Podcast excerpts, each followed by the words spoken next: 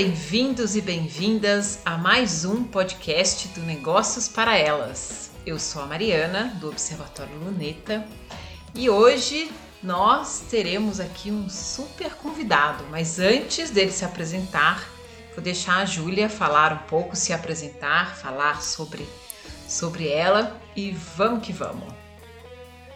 Olá, olá, bem-vindos e bem-vindas ao nosso mais um podcast. Eu sou a Júlia e espero que gostem do tema super especial de hoje.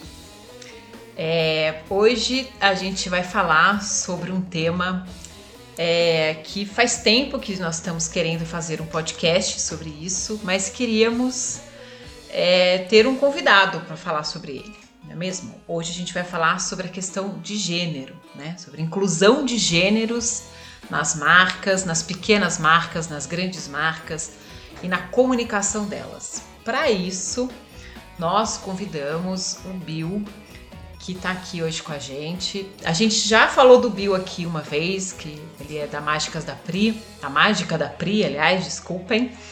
É, e agora a gente vai deixar que o Bill se apresente, porque as pessoas se apresentam melhor sendo elas, né? Então vai lá, Bill. Oi, gente, tudo bom? Meu nome é Bill Stefan. Prazer estar aqui com vocês. Prazer estar aqui com a Mari, com a Júlia. É, eu sou publicitário, tenho 27 anos, empreendedor e criativo também. E prazer estar aqui hoje para falar sobre esse tema tão legal com vocês. Bora lá. Bora lá. Bom, quando a gente pensa em gênero, né, a gente acha que é uma coisa tão natural, que é uma coisa biológica, né? Mas o gênero, ele, ele é uma forma de organização da sociedade, né? Ele é, ou seja, ele pensa em representação. Então, o gênero, na verdade, ele é uma construção, porque ele é uma característica, ele é um conjunto de, para, de características, de condutas consideradas femininas e masculinas. Então, por isso que a gente fala que ele é uma construção, por isso que a gente fala que, o, que gênero é uma discussão política, sim. E se é uma discussão política, sim, se é uma discussão de representação, então como é que as marcas estão trabalhando isso? E não só as grandes marcas. Claro que aqui nós vamos falar de grandes marcas, né? com certeza. Porém, a gente defende muito que não só as grandes marcas têm que falar sobre isso e têm que é, incluir na sua comunicação é, a a inclusão, né? Incluir a inclusão é ótimo. Incluir na, na, na comunicação a questão do gênero, mas as pequenas marcas também. E principalmente as novas, já começar com isso, né? E não esperar ser grande para depois incluir. Não, já começar inclusiva. Já que estamos falando de novas economias, economia criativa, novo mundo, tem que ser novo de verdade, né? Não adianta ser novo só para uma parte, a outra nem tanto, né? Não adianta. Ou é novo total ou não é novo. Então nós queríamos é, conversar sobre isso, sobre essa questão política de gêneros, sobre o gênero na comunicação. É, e essa questão de gênero é super delicada, né? Porque hoje a gente está ah, entendendo um pouco mais sobre essa questão política que a Mari está falando, né? Que a Mari falou, essa questão política. Hoje a gente está entendendo um pouco mais sobre isso, como isso está na nossa vida pessoal, né, na nossa vida, no nosso dia a dia como pessoas, e aí como e se as empresas elas têm, elas têm influência sobre a nossa vida, como isso está sendo representado dentro das empresas. Eu acho que é, é uma discussão que dá muito. Tem muitos braços, com toda certeza, mas que é muito interessante a gente trazer isso nessa pauta e principalmente como que as novas pequenas marcas podem construir isso pouco a pouco, né? Pouco a pouco, assim, já iniciar uh, trazendo essa discussão, trazendo essa inclusão, como a Mari falou. É, a gente pensou em conversar com você sobre dois olhares distintos, né? o seu olhar como consumidor e o seu olhar como empreendedor dentro de uma marca.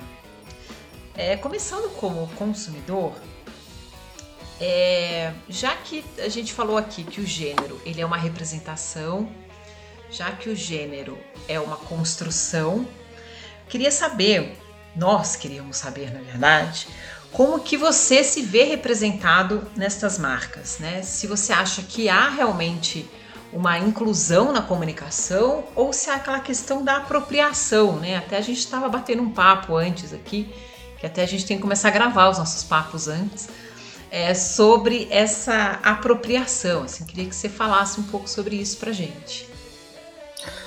Bom, gente, é, eu não queria já entrar com um tom crítico no processo, porque assim, eu acho que a gente está tendo uma dicotomia muito louca no processo do empreendedorismo, não só do empreendedorismo, desculpa, é empreendedorismo, das grandes marcas, né?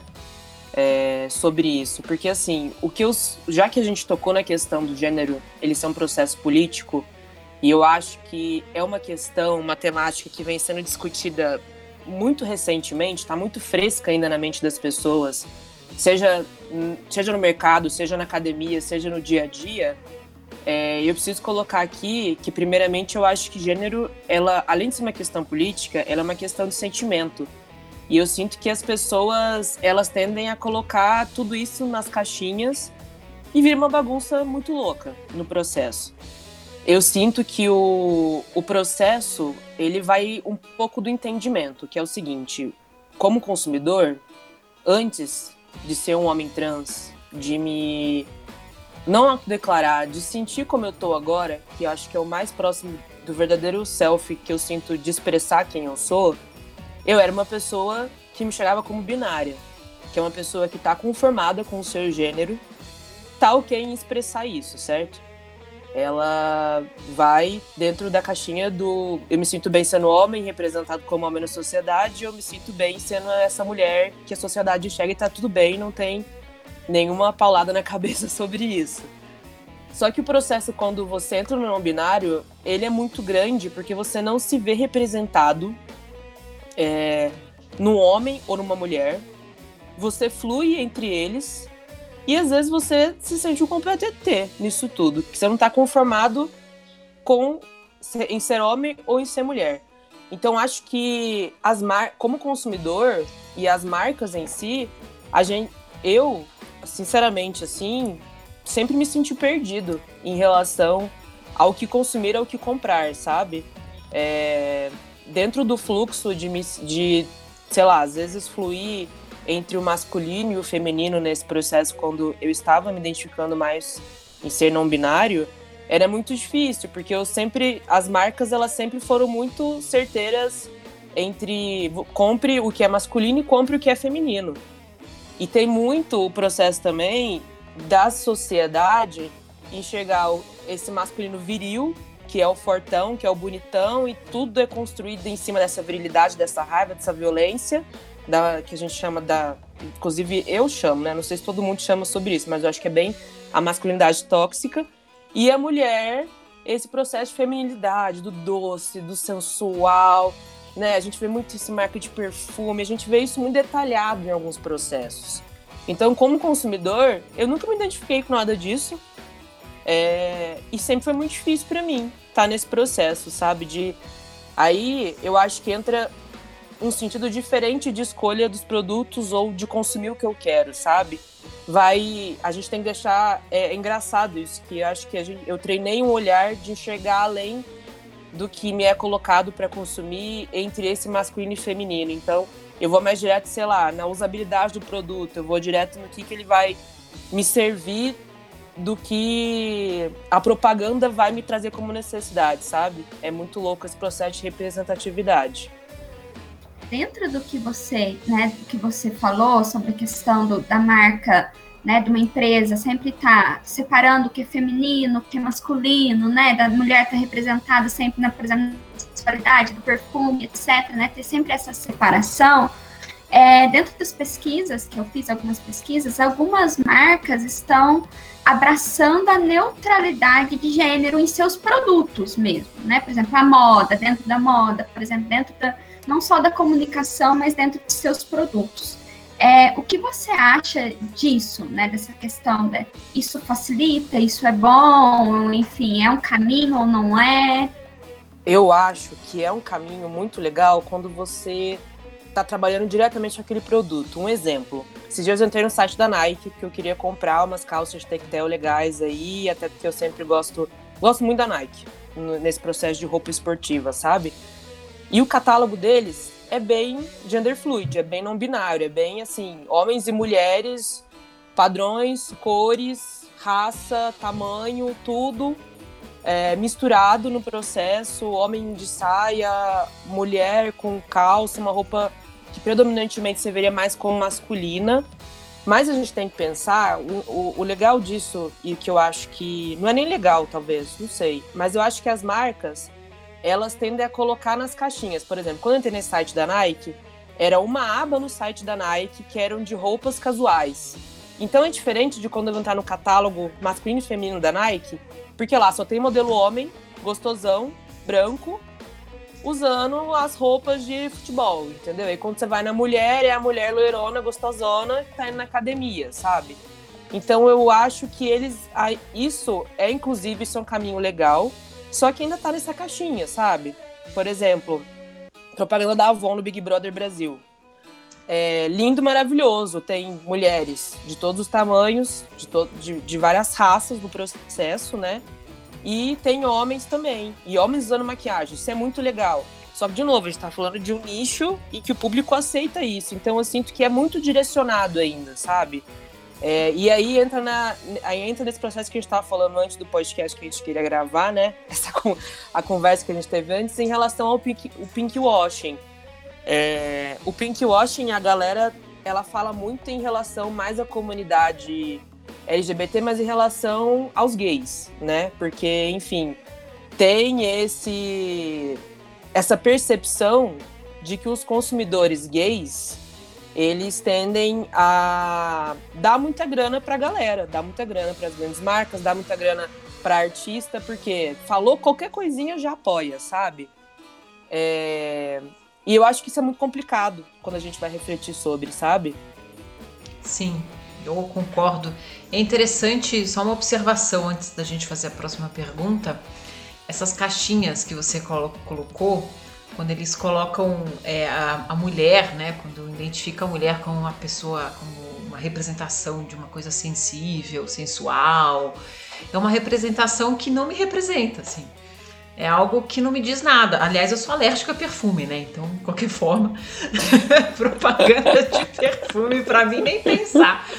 Então, enfim, mas é interessante isso, né? Como é que é, eles colocam em caixinhas, falam assim, ah, isto é ser mulher, isto é ser homem. Aí quando você sai dessa caixinha de isto é ser mulher, isto é ser homem, as pessoas falam, opa. Então é interessante essa. Interessante não, né? É perturbadora, né? Eu acho um pouco essa questão de, de, de caixinhas. E falando um pouco sobre o empreendedor agora, né, dentro da mágica da Pri, é, como que, como como empreendedor, como é que você trabalha essa inclusão de gêneros dentro da marca? Como é que é isso para você dentro? Quais são? Qual é a concepção da marca com relação a isso? O nosso público da mágica, ele é um público predominantemente mais feminino, sabe? É, são mulheres que compram mais e que lidam mais com autocuidado. E os homens, assim, existem. Posso contar no dedo quais foram os homens que chegaram a comprar nossos produtos. E eu acho que isso tem muito a ver com esse processo do patriarcado, da masculinidade tóxica, sabe? É, de você não de você não poder se autocuidar, de não ter o autocuidado e tudo mais. E e quem compra mais os produtos predominantemente são mulheres. Por exemplo, é, você viu que a gente está falando de propaganda, um, no começo, a gente está falando de propaganda, como que as marcas representam, comunicam e incluem esse público, né, na comunicação.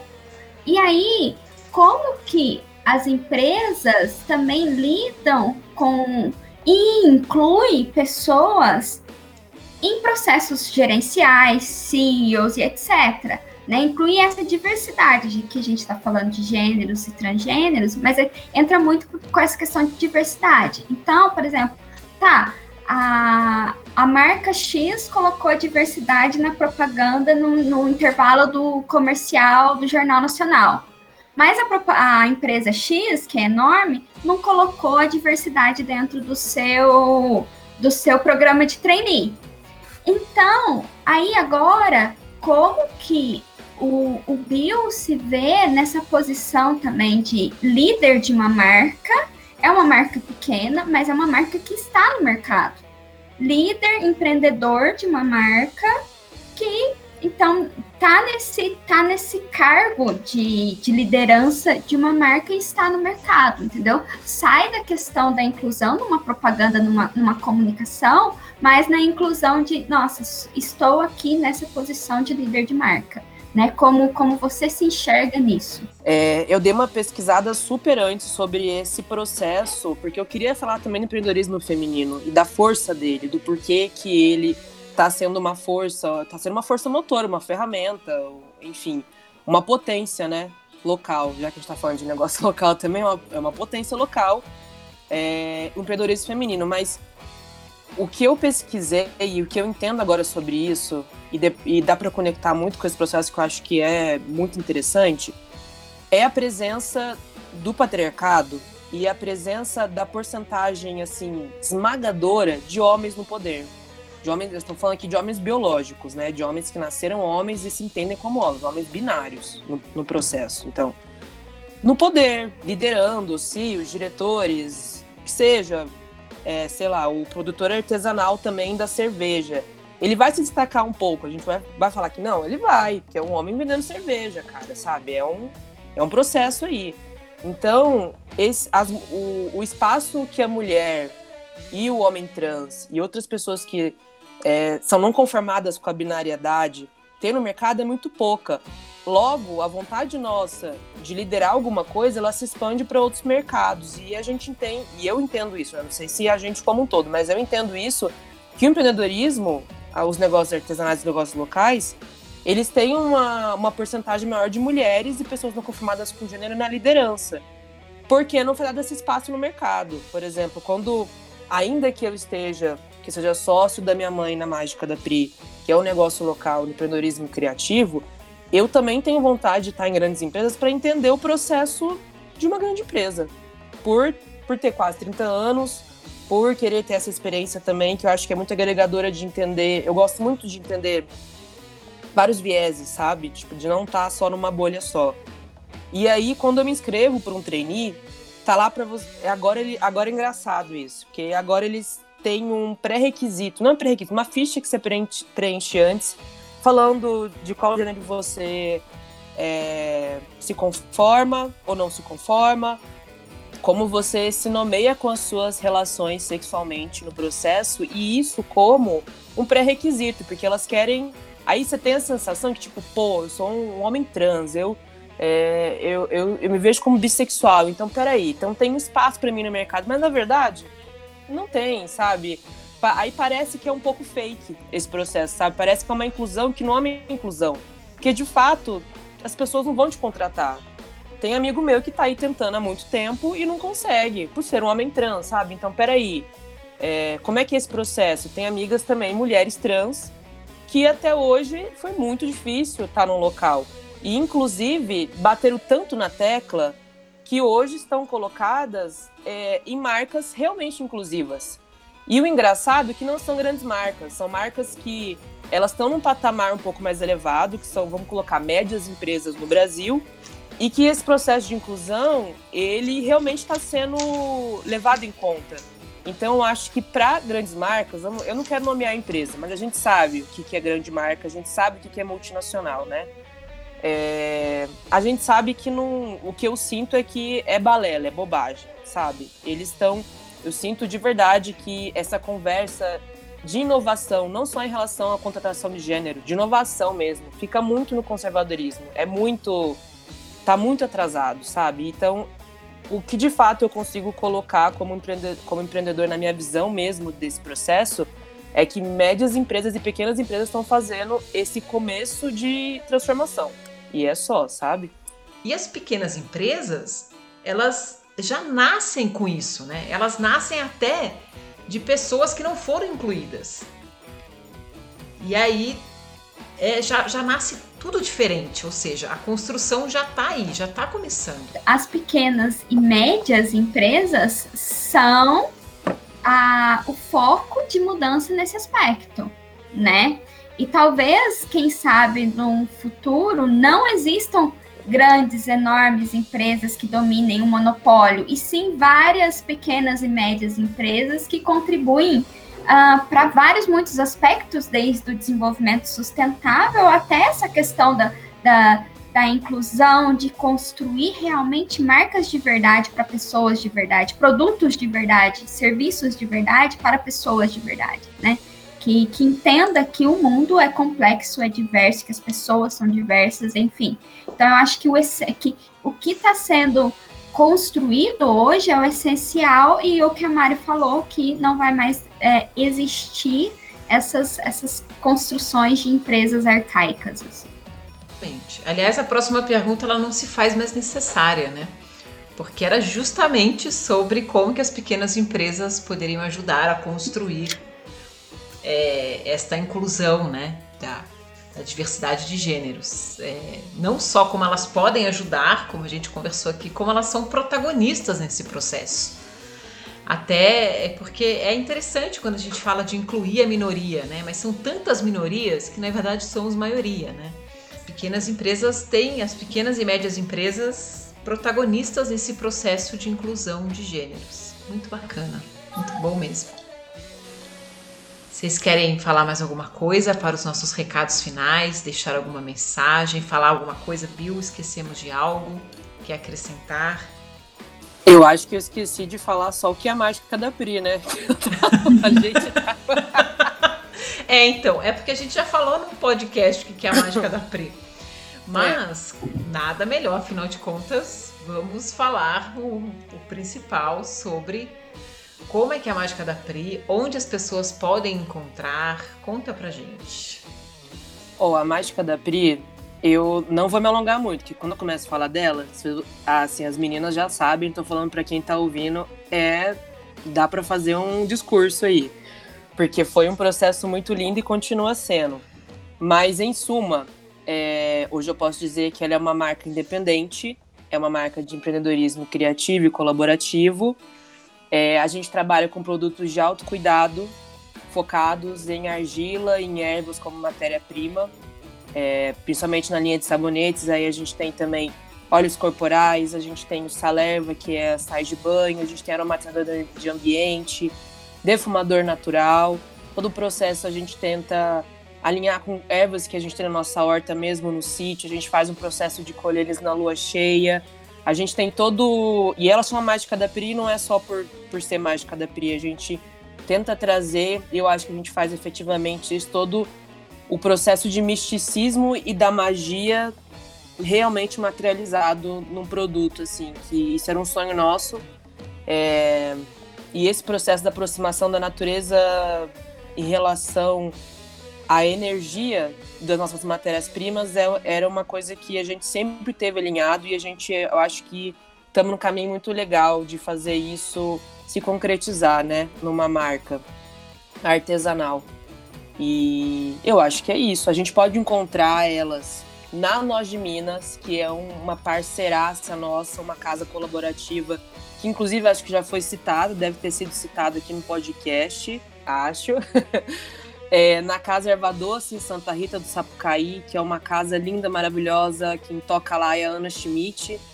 É, enfim, uma casa de produtos que ela também tem uma, uma parte de colaboradores lá que só são artesanais. Os produtos dela dentro da casa, assim, agora falando de comida, são maravilhosos. Tem uma parte vegana incrível também. E a gente estava no Estúdio Sama também aqui em Pouso Alegre, mas com a pandemia o Estúdio Sama ele tá fechado. As aulas estão sendo online com a Thaís, mas eu aproveito para deixar aí a propaganda do Estúdio Sama porque assim, a Thaís ela é uma uma mestre, uma professora de yoga incrível. É, e eu acho que tudo isso comunica. Uma coisa que eu acho que é engraçada, que eu queria só fechar, é, e agora falando dessa comunicação toda de empreendedorismo em relação ao que a gente é, ao que a gente tenta fazer no processo, né? A gente tenta alinhar tudo que a gente acredita e o que a gente é dentro da marca, sabe? Então, até o processo a gente vender no estúdio de yoga tem a ver com o que a gente faz, né? E, e eu não podia deixar de falar, não poderia deixar de falar também desse processo de gênero, na mágica, que ela é construída por duas mulheres binárias, né? E agora uma pessoa não binária, sou eu. Então a gente o que eu acho de diferente só no processo agora só para fechar essa conversa de algumas outras marcas é que a gente tenta trazer essa leveza, essa fluidez nos nossos produtos e na comunicação que a gente tem. Então, a gente percebe que o nosso público-alvo majoritariamente são mulheres, é, e a gente pode focar nesse nicho também mulheres trans. A comunidade LGBT também é uma grande compradora dos nossos produtos, e fica muito pouco os homens binários, né? Que a gente comentou antes em relação. Não sei se é medo de chegar, medo de comprar, medo de se autocuidar, tem todo Vamos deixar esse processo em terapia para eles, né? Que a gente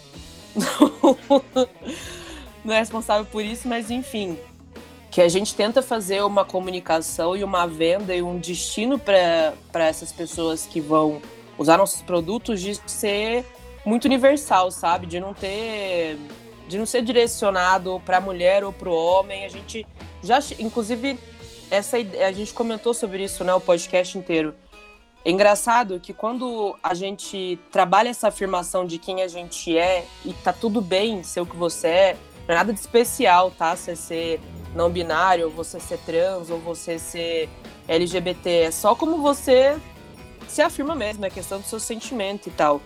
Mas é engraçado isso porque desde o começo que a mágica surgiu, a gente nunca é, deliberou ela ou direcionou ela para essa, essa questão propagandística e essa questão, essa questão da identidade de marca de estar tá dentro do binário. Então, acho que vocês têm razão. Para fechar essa conversa que a gente teve, eu acho sim que esse processo é inovativo. Eu falei que a gente que é isso, né? A gente está no começo, mas é eu sinto que ainda uma que ainda é uma liderança, ainda que muito pequena, mas é transformadora. E não é só a gente, eu acho que existem marcas artesanais, médias ou pequenas, que elas estão no rumo, sabe? E se a gente tocar nessa tecla cada vez mais e acreditar nos processos e só ser quem é, realmente a gente é, aplicar no que a gente acredita, eu acho que a mudança ela vai se transformando num, numa grande onda, né?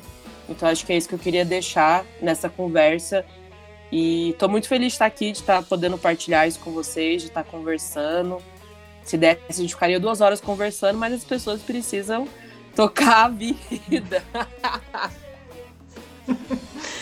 ah, mas esse assunto tem assunto aí para fazer um podcast só sobre isso, hein? Olha que bacana.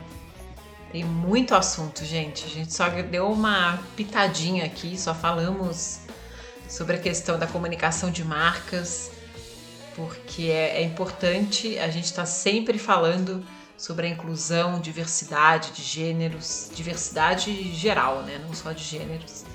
Lembro muito daquele documentário do MC da O Amarelo, onde ele lindo. fala, lindo, maravilhoso, onde ele fala, gente, não adianta a gente querer uma mudança, a colocar a diversidade, conquistas apenas para um nicho.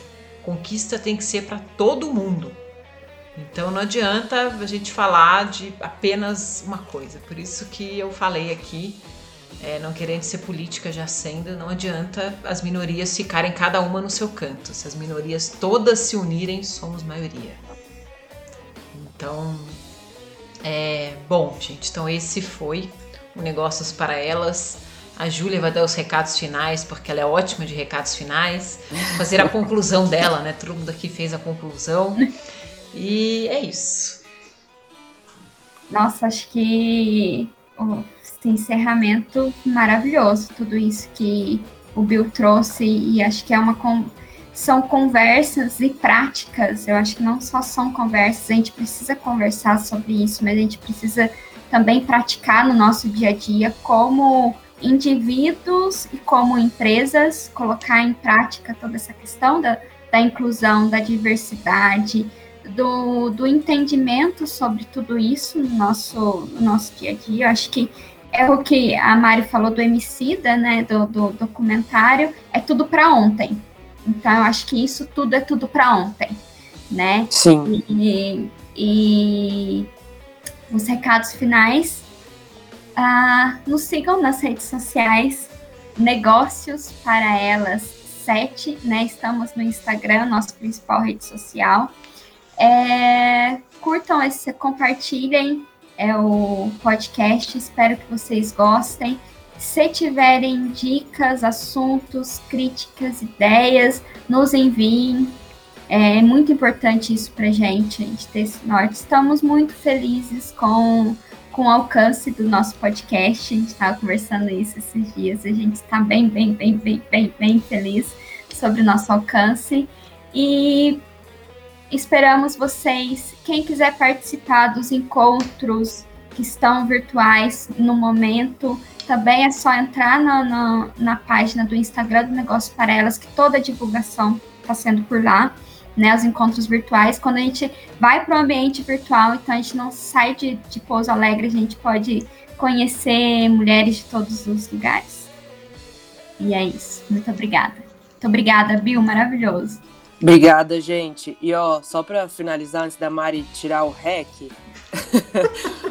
a gente tava falando do Emicida só, ouçam, acho que uma, se a gente for colocar uma música para exemplificar essa conversa, já que a gente tocou nesse grande pensador, o Emicida é o mestre, né, da música, ele é mestre, poeta, gente. é absurdo esse cara. É, ouçam a música É Tudo Pra Ontem, dele, com o Gilberto Gil, tá no, tá no Spotify, é, é maravilhoso, acho que para finalizar nossa conversa, acho que corram lá para ouvir diretamente, que vai ser muito legal. Bacana, excelente dica. Muito bom, Bill. Obrigada. E, gente, até a próxima, até o nosso próximo podcast. Valeu! Valeu!